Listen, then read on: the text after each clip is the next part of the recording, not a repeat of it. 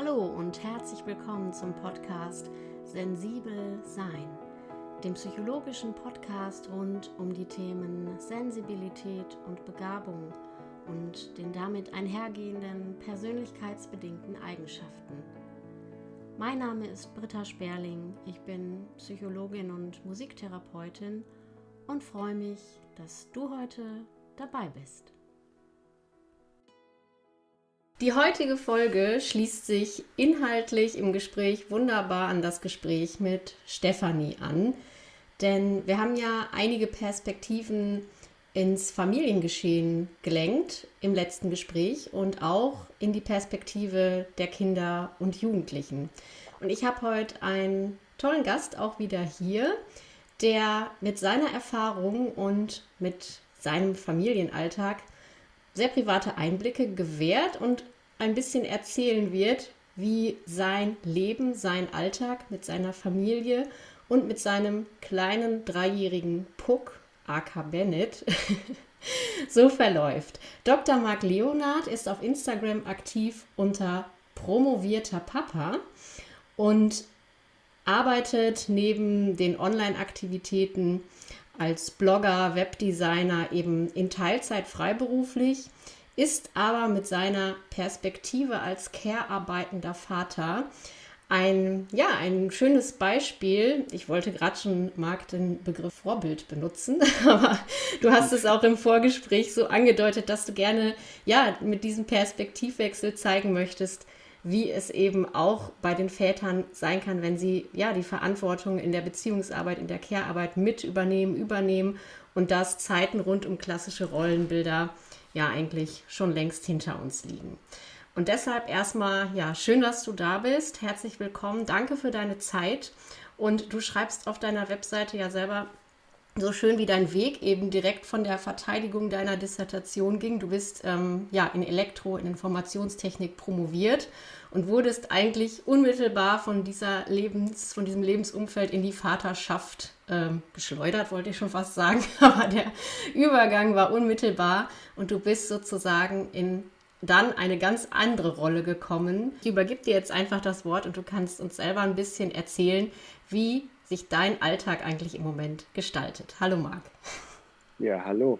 Ähm, ja, erstmal vielen Dank, dass ich hier dabei sein darf. Freut mich sehr. Ähm, ja, äh, ja, du hast es schon gesagt. Also ich habe äh, Elektrotechnik und Informationstechnik studiert äh, in Darmstadt. Und ähm, ja, als meine Frau dann schwanger geworden ist, also ich meine, das war gewollt oder geplant, aber man weiß natürlich äh, immer nicht, ob das natürlich dann sofort klappt oder wie lange es dauert. Und ähm, ja, hat aber im Prinzip sofort geklappt. Und da stand ich gerade, ähm, ja, also war ich so im letzten Teil von meiner äh, Promotion. Das ging halt fünf Jahre ne, mit Vollzeitstelle und nebenbei dann immer die eigene Forschung. Und dann am Ende steht dann natürlich das Schreiben der eigentlichen Dissertation und dann ähm, die Verteidigung. Und ich war jetzt gerade dabei, quasi zu planen, wie ich das alles schreibe und wie ich das so äh, zusammenführe. Und dann kam halt die Nachricht, okay, wir sind schwanger. Dann kam und, das Leben dazwischen, ähm, wie man so schön sagt. Äh, nee, also das war, das war ja gut, das, wie gesagt, das war ja gewollt. Und ich meine, mhm. ich war ja eh kurz äh, vor Ende. Und äh, nur dann musste ich mich halt noch ein bisschen beeilen beziehungsweise ich musste, äh, das System musste sich ein bisschen beeilen, weil es ist üblicherweise so, ähm, wie gesagt, das war dann so im, na, wenn man das weiß, war dann so im Sommer und er ist ja dann im März gekommen. Das heißt, man hat ungefähr dann so ein halbes Jahr und das ist normalerweise die Zeit, die man so für das Schreiben dann einplant. Aber die eigentliche Verteidigung ist üblicherweise dann noch mal ein bisschen später. Ja? Mhm wenn man dann schon gar nicht mehr an der Uni arbeitet. Und oft hat man dann schon einen Job, arbeitet woanders und kommt halt dann nochmal, mhm. um äh, zu verteidigen. Aber ich wusste ja, okay, sobald er dann da ist, habe ich erstmal überhaupt gar keinen Kopf dafür. Und ob ich dann, weiß ich nicht, ein halbes Jahr, ein Jahr später dann nochmal komme, um das zu verteidigen, da habe ich schon viele Kollegen gesehen, die das dann nicht mehr gemacht haben und dann gar nicht äh, wirklich ihren äh, Abschluss haben. Die sind ah, okay. dann nur äh, designierter Doktor, aber die haben das dann nie richtig verteidigt. Deswegen habe ich dann das Gespräch gesucht mit meinem Doktorvater, habe gesagt, hier, das muss irgendwie alles bis äh, zum März irgendwie klappen. Und äh, das hat er dann auch verstanden und hat das natürlich auch selbst als sinnvoll empfunden, weil er das eben, wie gesagt, mitbekommen hat bei anderen Kollegen, dass es nicht klappt. Und dann haben wir das hingekriegt. Dann habe ich halt ein bisschen schneller das alles geschrieben, äh, als man es normalerweise macht. Und habe dann noch ähm, ja, Mitte Februar äh, verteidigt und äh, war dann sogar, ja, dann knapp vier Wochen, die wir dann äh, noch Zeit hatten, bevor dann äh, Bennett auf die Welt gekommen ist. Und so hat das dann gerade alles noch geklappt. Bist und, du also ordentlich ähm, aufs Gaspedal getreten, ja? Ja, aber äh, das hat sich, hat sich auf jeden Fall gelohnt. Gelohnt, Und ähm, ja, mir war halt auch von vornherein klar, dass ich auf jeden Fall, selbst wenn ich jetzt, ähm, äh, wenn es ein anderer Zeitpunkt gewesen wäre und ich noch länger angestellt da gewesen wäre oder einen anderen Job gehabt hätte, dass ich auf jeden Fall erstmal hätte äh, Elternzeit nehmen wollen. Das, das wäre jetzt klar. direkt meine Frage gewesen. Das heißt, für dich war ähm, im Grunde mit der Nachricht, dass du Vater wirst, sofort auch klar, du willst auch in diese Rolle auf eine sehr aktive Art reingehen und ähm, du hast gar nicht groß irgendwie nach Jobs geguckt oder da in die Richtung irgendwelche Weichen gestellt. Nee, genau. Also das, mhm. ich, ich empfand das eigentlich als den perfekten Zeitpunkt, so rückblickend, ne, dass ich das, dass das alles so geklappt hat weil ich äh, ja tatsächlich dann einfach gar keinen Job hatte in dem Moment. Mhm. Ja. Dann habe ich gesagt, gut, also ich, ich suche mir jetzt auch keinen, weil das macht ja gar keinen Sinn, weil ich will ja eh eigentlich zu Hause sein, weil ich gerade diese ersten Wochen und Monate, ähm, die finde ich, also sind somit das Wertvollste und das wollte ich einfach äh, mitkriegen, da wollte ich nichts verpassen. Und wir wollen beide äh, Anteil an unserem Kind haben und ja. sehen und, und auch ähm, natürlich mithelfen, ne, wie, wie er aufwächst.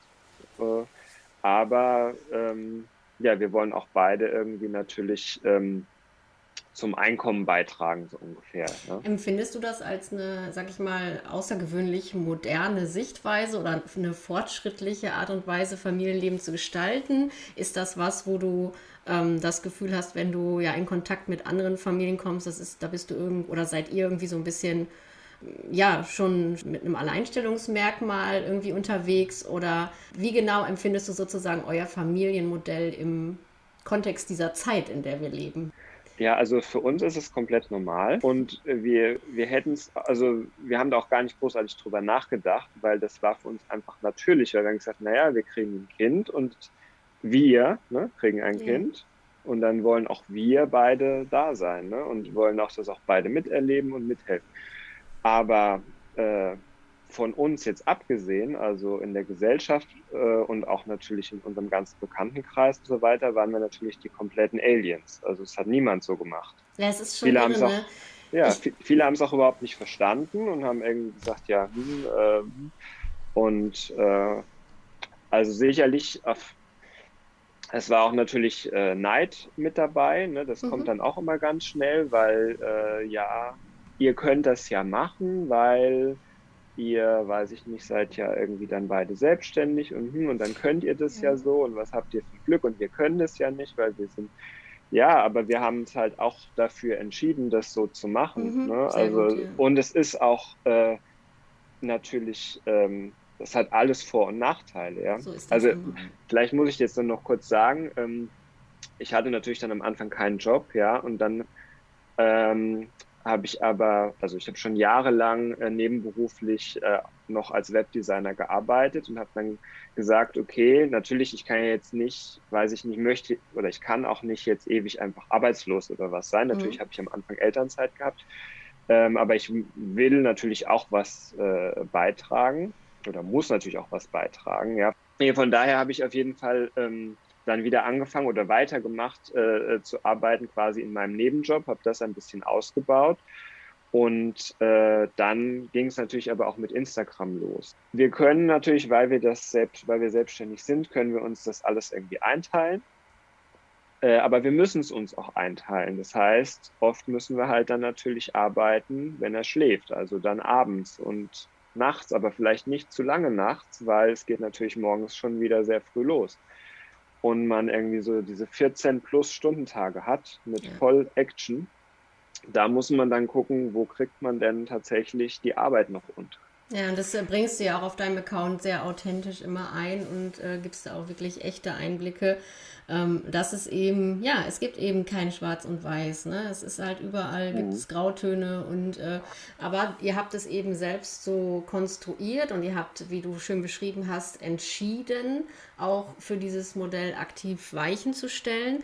Und ähm, ich kenne es auch so ein bisschen andersrum bei vielen Müttern, die vielleicht auch ne, hoch ausgebildet sind oder auch aus dem akademischen Bereich kommen, die dann eher so von dieser Erfahrung überwältigt werden. Hoppala, jetzt bin ich hier so im klassischen Rollenmodell gelandet. Wie konnte das denn mhm. passieren? Sehr schön und stimmig finde, dass ihr da so ja von Anfang an eigentlich direkt wusstet, ähm, wie, wie, es eben geht und diesen angesprochenen Neid, den du thematisiert hast. Ähm, ja, das hat man ja bei vielen Konstellationen, ne? dass man irgendwie, ja, dann auch vielleicht rückblickend, wenn man sich vergleicht, nochmal sieht, ah, da hätte man auch was anders machen können und am Ende gibt es ja nicht die perfekte Lösung, sondern es gibt eben Familien, die sich finden und die ein System entwickeln. Und das wird dann letztendlich das Familiensystem. Und das ist einfach so unfassbar unterschiedlich. Jetzt sind ja ähm, in eurer Familie auch die Themen Hochsensitivität und Hochbegabung etwas, ja, was eine Rolle spielt, beziehungsweise warum wir überhaupt auch zusammengekommen sind, warum ich dich eingeladen mhm. habe. Und äh, ja, auch da habe ich in der letzten Folge mit Stefanie eben so ein bisschen geschaut, ähm, was genau das im Familienkontext eigentlich bedeuten kann, beziehungsweise wie sie diese Themen eigentlich so das ganz alltägliche Miteinander beeinflussen. Und du hast mir im Vorgespräch auch schon ein bisschen erzählt, Bennett ist ja jetzt drei fände es total spannend, wenn du uns nochmal einen Einblick geben könntest, wie sich das bei Bennett bemerkbar macht, beziehungsweise an welchen Stellen so in eurer Alltagsorganisation du merkst, boah, irgendwie ja, ist hier auch schon wieder ein bisschen was anders, anstrengender, wie auch immer man es nennen soll. Magst du darüber ein bisschen erzählen? Ja, gerne. Also ähm, das sind natürlich äh, viele verschiedene kleine Sachen, ne, die so irgendwie zusammenkommen, die man vielleicht auch am Anfang gar nicht so wahrnimmt. Und natürlich ist jedes Kind auch irgendwie unterschiedlich. Aber ähm, er hat halt wirklich sehr früh angefangen, sehr viel und sehr gut zu sprechen, äh, mhm. sodass man sich wirklich schon mit ihm unterhalten konnte. Ich, ich kann es dir auch gar nicht mehr sagen, wann es jetzt ganz genau war, aber ähm, so ungefähr mit anderthalb, vielleicht ein bisschen später. Und ich weiß nur, es hätte dann irgendwie in ein paar Monaten wieder die nächste U-Untersuchung angestanden. Und da stand dann, ja, er sollte jetzt langsam irgendwie so zehn Wortsätze können.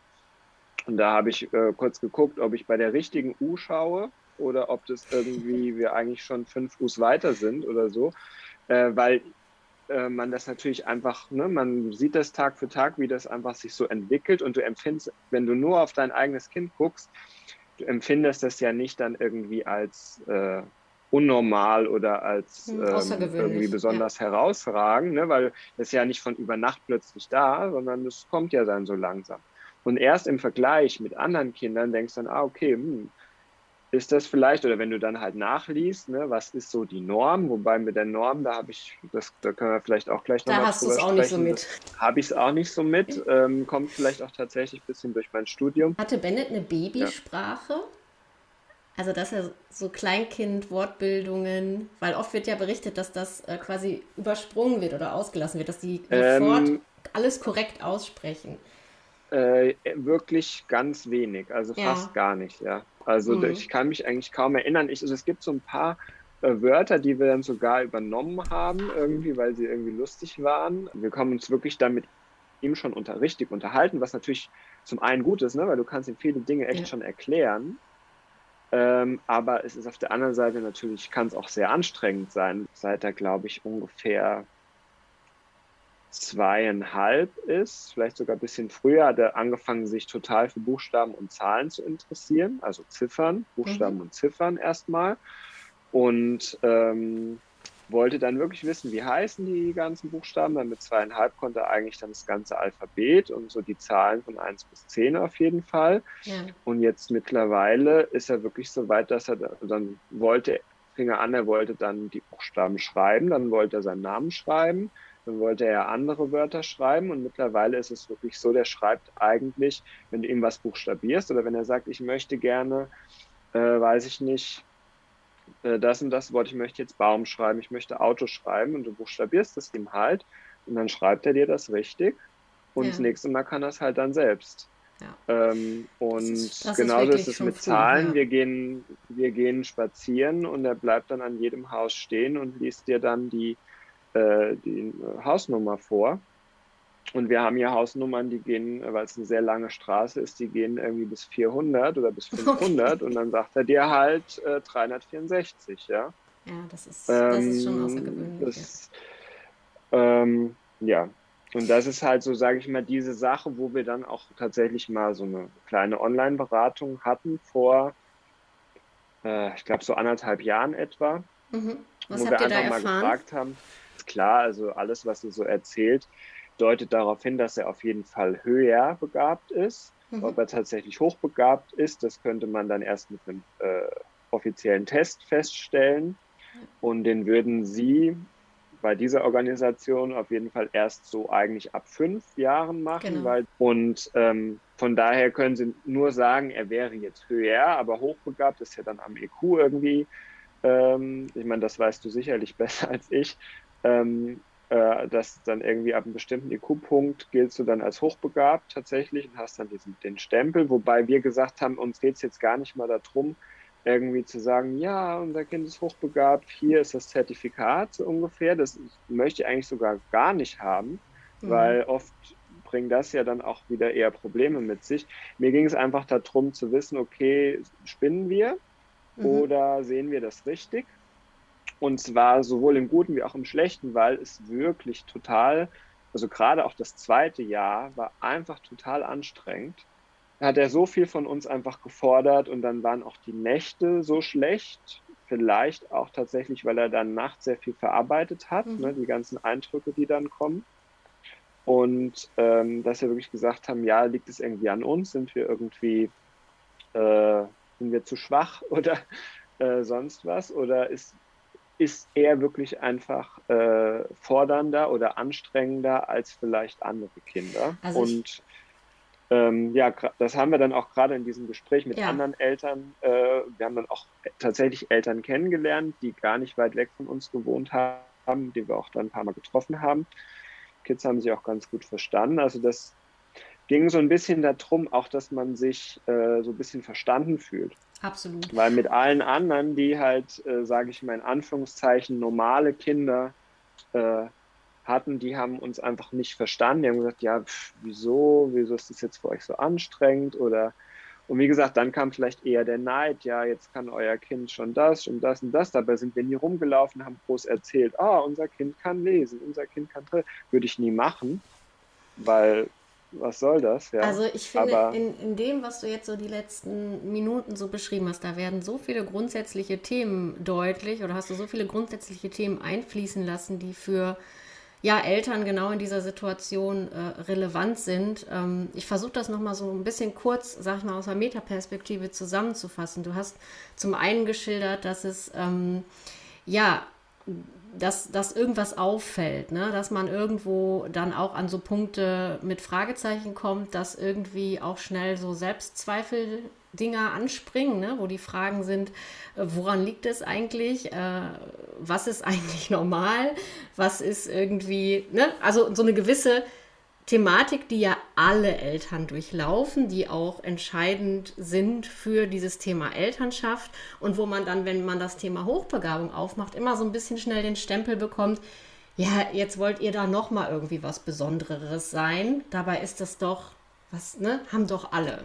Und man spürt aber irgendwie so, nee, irgendwie ja, schon, aber irgendwie ist da noch mal was anderes. Also du hast den Begriff fordern gesprochen, ne? erfordert oder ähm, wie du das beschrieben hast, ein bisschen dieses Schwammartige. Ne? Also es braucht immer, immer ganz viel Input. Gleichzeitig ist aber das Potenzial dann eben, dass es zu viel ist und dann eben auch diese ganze Nachverarbeitung in der Nacht und so, dass das auch dann den Schlaf beeinträchtigt und so. Das sind ja so, so Kreisläufe, so Teufelskreise teilweise auch. Ja.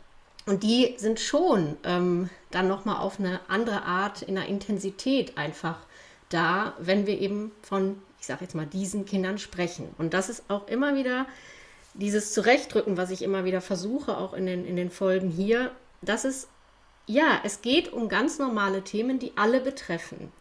Aber es gibt einen Punkt, wo die Frage entscheidend ist, ist es überhaupt wichtig, von einer höheren Begabung zu wissen oder überhaupt von der intellektuellen Leistungsfähigkeit zu wissen? Und du beschreibst es selbst so schön, es geht nicht darum, es irgendwie vor sich herzutragen mit einem Schild oder irgendwie äh, eine Generalerklärung jetzt für alles zu finden, was sich da abspielt. Aber es ist eben wichtig, es einfach zu wissen. Warum ist es so wichtig? Was macht das mit dir, mit deinen, ja, mit deinen Erziehungsansprüchen oder deinen Vatergefühlen, wenn du jetzt einfach irgendwie dieses Thema mit einbeziehst? Ja, das macht zum einen, äh, gibt es mir Sicherheit quasi, dass wir vielleicht Dinge richtig machen oder dass, dass wir nicht, nicht irgendwas falsch machen. Weil wenn ich jetzt weiß, okay, ähm, es ist aktuell vielleicht sehr anstrengend oder irgendwie Nächte sind schlecht, eben aus diesem Grund, dann kann ich das quasi einordnen, kann sagen, ah, okay, das, das ist, also das kommt daher, das kommt jetzt nicht daher, weil wir dies und das falsch gemacht haben oder weil wir einfach, weiß ich nicht, weniger stressresistent sind als andere Eltern mhm. oder einfach, das gibt mir so ein bisschen, dann kann ich das besser annehmen. Also es ist natürlich immer noch, ich brauche immer noch fünf Kaffees vielleicht, ja, aber ich, ich kann das, ich kann, ich einfach dieses, diesen Grund zu wissen. Und dann kann ich aber auch, also das ist die eine Sache und dann natürlich, wenn ich das dann sehe, kann ich natürlich äh, versuchen, darauf einzugehen und kann ähm, ja nicht unbedingt versuchen, das zu fördern, aber quasi versuchen, ihm das zu ermöglichen, was er selbst möchte. Ihn zu begleiten. Also da hatten ja. wir Entwicklungs ja, Entwicklungsangemessen, also ja. Genau, also da hatten wir zum Beispiel jetzt gerade vor einer Woche oder vor zwei hatten wir äh, ein Gespräch äh, hier mit seinem Kindergarten, mit den Erzieherinnen aber die haben natürlich auch gesagt, ja, also der ist auf jeden Fall deutlich weiter in vielen Sachen als die anderen Kinder. Und äh, sie werden auch, sie haben auch äh, eine ähm, da in der Organisation, die speziell ausgebildet ist für mhm. irgendwie höhere Begabung und sonst was. Mit der werden sie einfach mal sprechen, um, um zu gucken, ob sie das irgendwie alles richtig machen oder was sie so meint. Aber im Prinzip waren wir uns ziemlich schnell einig, dass wir sagen, dass er, wenn er da im Kindergarten ist, dass sie jetzt gar nicht explizit versuchen, das mit dem Lesen, Schreiben und so weiter auch noch weiter zu fördern. Äh, also wenn er natürlich sagt, ich möchte jetzt gerne das und das machen, dann werden sie jetzt nicht sagen, nee, machst du nicht.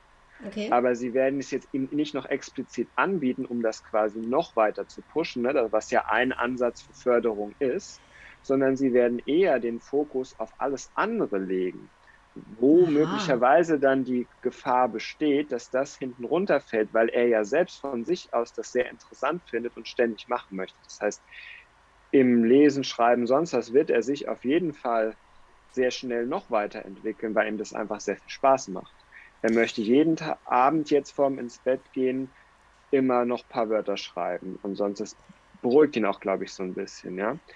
Aber, und er ist jetzt auch nur drei Stunden in dem Kindergarten, ja. Also da lässt sich sicherlich aus fachlicher Sicht äh, drüber diskutieren, über ähm, ja. so einen Ansatz. Äh, auch da, ne? Gibt es kein wirkliches ja. richtig oder falsch. Äh, dem wohnt ja so ein bisschen die Vorstellung inne, dass man diese, diesen Hochleistungsapparat, sag ich nenne es jetzt mal so, der da ähm, vielleicht da ist, dass man den so ein bisschen aufhalten könnte oder dass man den zumindest nicht noch zusätzlich beschleunigt. Also es wird auf jeden Fall deutlich, dass ähm, gerade so im institutionellen Kontext es auch eine Riesenherausforderung ist, ne, den Kindern zwar gerecht zu werden in ihren, ja, in ihren vielleicht doch sehr individuellen Bedürfnissen dann auch nach Input und nach ähm, Themen, die in dem Altersbereich vielleicht noch gar nicht so grundsätzlich dran sind oder relevant sind und gleichzeitig aber auch den Kontakt und die Verbindung, so wie du das auch beschrieben hast, auf sozioemotionaler Ebene zu den Gleichaltrigen zu gestalten. Und es wird ja früher oder später sowieso auch der Punkt kommen, wo, ja, wo Bennett oder wo eben diese Kinder selber auch merken, dass sie da irgendwo andere Interessenbereiche haben, dass sie so ein bisschen anders unterwegs sind. Und das ist sicherlich immer wieder auch in den Coachings ja so der Dreh- und Angelpunkt, wie kann mein Kind einfach ja, diesem Gefühl des Andersseins oder des so ein bisschen, ja, nicht so ganz in der Norm oder im, Mainstream mitzuschwimmen, trotzdem ein gesundes und stabiles Selbstempfinden, letztendlich auch Selbstwertgefühl dann mit auf den Weg gegeben werden, dass es gesund reifen und eine ja, autonome und stabile Persönlichkeit werden kann. Also wirklich sehr herausfordernde Zusammenhänge, wo, wie du es auch dargestellt hast, immer gut miteinander gesprochen werden muss und gegenseitig auch sich offen begegnet werden muss. Schön, dass ihr da auch keine ablehnenden Erfahrungen gemacht habt. Und was du auch verdeutlicht hast, dass der Kontakt mit anderen Familien oder mit anderen, die ähnliche Themenwelten so umtreiben, unglaublich entlastend sein kann. Ein ganz entscheidender Punkt ist, dass ihr da eine bekannte Familie eben auch ähm, ja, im Boot habt, wo ihr irgendwie das Gefühl habt, ihr seid irgendwie ähnlich unterwegs und könnt euch irgendwie austauschen. Vielleicht können wir da noch mal ein bisschen hingucken, was das so für dich bedeutet. Da hast du ja dann sozusagen die, die Doppel- Sonderlingrolle als Vater vielleicht in vielen Mütterkreisen bei irgendwelchen Kursen und gleichzeitig mit dem Gefühl, ja, ein, ein außergewöhnliches Kind da eben an deiner Seite zu haben. Was sind da so deine Erfahrungen einfach im Kontakt, im Umgang mit anderen Familien, mit anderen Eltern? Ähm, ja, also auf jeden Fall ähm, sehr schwierig meistens. Also wie gesagt, erstmal natürlich durch unsere ganze Konstellation und ne, was wir eben besprochen haben, wie wir unser Leben und wie wir arbeiten und sonst was, was einfach für viele ähm, einfach anders ist oder neu ist oder irgendwie seltsam ist. Äh, und natürlich dann eben, wie wir uns aufteilen mit Bennett. Aber wenn er dann natürlich auch noch irgendwie in Anführungszeichen anders ist oder besonders ist, äh, dann wird es halt langsam ein bisschen viel. Ne? Und mhm. da steigen dann halt viele irgendwie aus und dann, äh, ja, die einen oder anderen denken dann vielleicht auch irgendwie, dass es irgendwie von uns so ein bisschen Absicht oder irgendwie so mhm. Design, dass wir irgendwie da rausstechen wollen, so in allem, was wir tun. Ne? Und jetzt kümmert er sich ums Kind und jetzt geht er nicht richtig wirklich arbeiten und jetzt soll das Kind auch noch irgendwie besonders begabt sein und jetzt hör doch mal auf, so ungefähr. Ähm, yeah äh, kann ein bisschen schwierig sein. Ähm, ja. Und also muss ich auch sagen, so die, ähm, äh, wir haben ja Geburtsvorbereitungskurs und sowas gemacht und haben da so ein paar Eltern dann kennengelernt, die man auch anschließend noch ein bisschen äh, immer mal noch getroffen hat. Und das ist aber relativ schnell eigentlich äh, mit eigentlich fast allen von denen dann auseinandergegangen, weil es einfach äh, nicht gepasst hat aus einem der Gründe oder aus allen Gründen zusammen, weil irgendwie, also aber auch eigentlich nicht von uns ausgehend, sondern dann eher, dass da irgendwie so, ja, hm, ja, wollten die sich irgendwie nicht mit belasten, in Anführungszeichen, weil es vielleicht für sie eine Belastung ist, zu sehen, dass es irgendwie auch anders geht oder mhm. ich weiß es nicht. Äh, so hatte man den Eindruck auf jeden Fall. Und ähm, ja, dann kam für uns ja letztes Jahr eine äh, große Änderung noch, weil wir ja im September nach Holland ausgewandert sind. Ja. Ähm, und da muss ich sagen, hat sich für uns und auch für Bennett sehr viel zum Positiven ähm, geändert, denn äh, ja, wir haben das Gefühl, dass, äh, also wir wohnen ja jetzt auch in einer Gegend, wo ganz viele Familien einfach wohnen, sehr familienfreundlich, viele Kinder und dass aber die Menschen sehr viel offener sind als die, die wir jetzt dort, wo wir in Deutschland gewohnt haben. Ich kann natürlich nicht für ganz Deutschland sprechen, als die Leute dort einfach waren. Wie kam es denn überhaupt zu dieser Entscheidung? Ähm, ja, also wir haben das schon länger überlegt, also schon seit einigen Jahren. Wir waren auch vor jetzt fast vier Jahren sind wir schon mal fast hierher ausgewandert, ähm, hat dann aber doch im letzten Moment nicht geklappt. Da hat was mit dem Haus dann doch nicht gestimmt. Ähm, ja, wir wollten das, wir wollten schon länger eben aus Wiesbaden, wo wir gewohnt haben, einfach weg, weil wir gemerkt haben, irgendwie ist es das nicht mehr, irgendwie passen wir da nicht, passt das nicht mehr zu uns oder wir passen da nicht mehr so ganz hin und irgendwie fühlen wir uns da nicht mehr wirklich wohl, nicht mehr, wohl, äh, nicht mehr wirklich zu Hause und wären auf jeden Fall irgendwie weggezogen. Und ja gut, wir wollten schon immer irgendwie näher ans Meer, wenn das mhm. irgendwie geht, weil wir uns da einfach, ja, uns da wohlfühlen, uns das gefällt, auch gesundheitlich uns das gut tut. Und ähm, ja, dann will es halt der Zufall, dass äh, hier in Holland, speziell in Haarlem, eben äh, meine Frau auch Familie hat, mhm. die hier wohnen und die wir dann oft besucht haben einfach, äh, wenn nicht gerade Corona war. Und ähm, ja, dann haben wir gesagt, naja, warum, warum dann nicht hierher, ne? Nur ein bisschen näher zu der, äh, zu der Familie, sage ich mal. Und dann haben wir ja irgendwie alles. Ne? Und dann haben wir das, ähm, ja, haben wir länger einfach mal so geguckt und dann kam Corona dazwischen, da gab es dann irgendwie auch keine Häuser und nichts und dann haben wir das so ein bisschen auf Eis gelegt und dann waren wir letztes Jahr im Mai, Juni oder was, waren wir hier im Urlaub, äh, haben die besucht, das ging dann endlich wieder und äh, haben dann zufällig äh, eine Anzeige eben dann für ein Haus gesehen, was ihr genau gepasst hat und haben das dann angeschaut und haben gesagt, ah ja gut, das werden wir, werden wir mieten. Und dann waren wir irgendwie plötzlich hier. Und dann ging das ziemlich schnell. Wir haben das dann zum Juli genommen, haben dann den Sommer über hier schon äh, in dem quasi leeren Haus gewohnt, haben uns irgendwie Matratze mitgenommen, ein paar Stühle, haben wir dann schon den Sommer verbracht. Der, und im September sind wir dann hierher mhm. gezogen.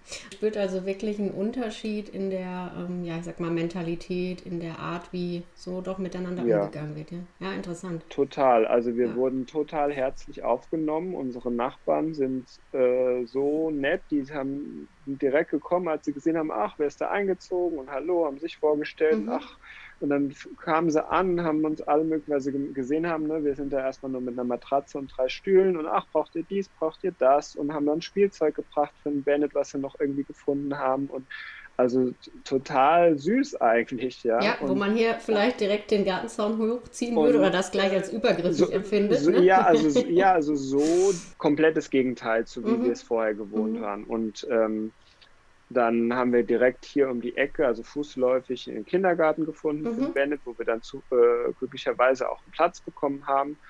Und er hat dann da gleich Freunde gefunden, die wohnen hier dann alle wirklich ein paar Häuser weiter und wir treffen die dann auch äh, so nachmittags oder am Wochenende mal und ähm, er, also er hat sich mit denen auf jeden Fall schon angefreundet und wir auch wirklich mit den Eltern schon und da kommen wir eigentlich auf das Thema, was, was ich eigentlich sagen wollte, ne, oder was du angesprochen hast, wie die alt, anderen Eltern das sehen.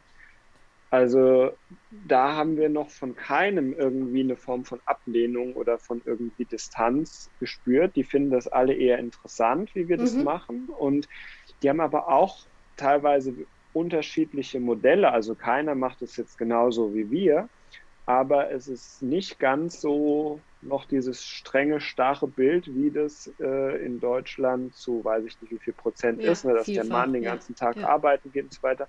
Es wird sich viel mehr aufgeteilt und es ist auch so, dass irgendwie ähm, am Mittwoch sehr viele Leute frei haben oder nur halbtags arbeiten oder so, mhm. sodass die dann quasi zwei kurze zwei Mini-Wochen haben. Die arbeiten nämlich mhm. am Montag, Dienstag. Am Mittwoch ist, wie gesagt, entweder ganz frei oder so halb oder hm, hm und dann haben sie halt dann nochmal Donnerstag, Freitag und dann ist halt schon wieder Wochenende. Das heißt, dieses, äh, dieses typisch deutsche äh, Montag und dann äh, Dienstag und am Mittwoch ist schon wieder Bergfest und dann ist Freitag und dann ist äh, Hände hoch Wochenende. Das ähm, naja, das, kommt, das gibt es hier gar nicht, ne? ist, weil, weil einfach aber, das, ja. das, Modell anders ist. Und das und die, zeigt eben auch auf, wenn die, wenn die Rahmenbedingungen entsprechend eben da sind, dann spielt dieses ganze Empfinden und dieses ganze Thema rund um die Andersartigkeit, das spielt dann auf einmal auch gar nicht mehr so eine Rolle. Ja. So dass man, das ist auch sowas, was ich schon oft mit Kollegen äh, diskutiert und besprochen habe, dass man sich manchmal auch fragt, ob diese Modelle rund um Hochsensitivität, Hochbegabung auch teilweise ein bisschen dafür benutzt werden oder so gekapert werden, äh, um aus einem sehr starren äh, ja, Normschema wir könnten jetzt an der mhm. Stelle nochmal über den Begriff normal sprechen, auszubrechen. Also es ist ja schon auch etwas, was einem eine Legitimation verleiht, ähm, vielleicht doch äh, ein bisschen in so eine authentische Lebensführung zu finden und sich wirklich auch mal zu fragen, was brauchen wir eigentlich? Was sind eigentlich unsere wirklichen Bedürfnisse? Und wir hatten jetzt im Vorgespräch auch schon kurz diesen Begriff tatsächlich des Sinnerlebens, dass du sofort zu mir gesagt hast, du empfindest einfach das, was du jetzt machst und wie du es machst, als absolut sinnvoll. Und mhm. du bist ja. dir auch auf jeden Fall sicher, dass das ein Weg ist. Ähm, ne? Die Zeit ist begrenzt mit Bennett, diese frühen Jahre, diese besondere Zeit der frühen Elternschaft und du hast dich einfach entschieden, das voll und ganz auszukosten und ähm, hast eben auch hier und da schon immer mal wieder gespürt, dass es Männer gibt oder andere ja, Väter, die das eben später vielleicht auch mal bereuen, ne? dass sie vielleicht äh, ja da an der Stelle einfach nicht so präsent sein konnten. Da finde ich, ähm, ja, hast du uns einen tollen Einblick und ein tolles Beispiel einfach geliefert, ähm, ja, wie es sein kann. Natürlich gegen ein paar Widrigkeiten, aber letztendlich dann doch ähm, ja in einem sehr, ich nenne es mal wirklich authentischen Lebensstil, den ihr euch da geformt habt. Ähm, ich danke dir auf jeden Fall für diese sehr persönlichen Einblicke und privaten und ja, würde dir am Ende einfach tatsächlich das Wort übergeben und dich fragen, ob es noch irgendwas gibt, was du sozusagen als äh, Botschaft oder als Message noch ein bisschen mit rausgeben möchtest. Und ich glaube, dann werden wir uns wahrscheinlich demnächst auch auf deinem Kanal nochmal wiedersehen. Danke, Marc, dass du hier warst und bis bald.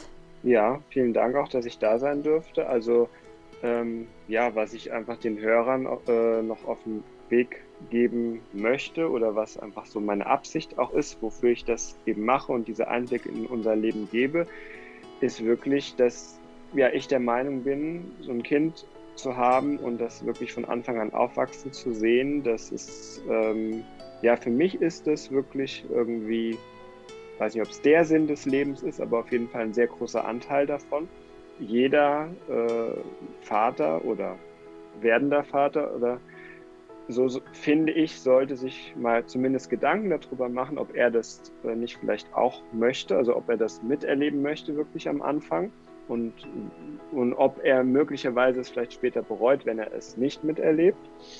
Und dann denke ich, wenn man zu diesem Schluss kommt, lohnt es sich auf jeden Fall zu überlegen, ob es denn eine Möglichkeit gibt oder was man denn vielleicht tun kann, umstellen kann. Weiß ich nicht. Vielleicht kann man irgendwie kürzer treten auf der Arbeit. Vielleicht kann man den Job wechseln. Vielleicht kann man irgendwie beide, wie wir es machen, in Teilzeit arbeiten. Es gibt unterschiedliche Modelle und man muss das Passende für sich finden aber um quasi das mitzuerleben und das nicht dann vielleicht später zu bereuen, dass man eben nicht da war. Und ich denke, es ist auch für die Kinder sicherlich gut, wenn die, ähm, also ich denke oder ich habe das Gefühl, dass auf jeden Fall der Bennett zu mir äh, eine sehr gute Beziehung hat und, ähm, und deswegen würde ich es auch nicht mehr anders machen.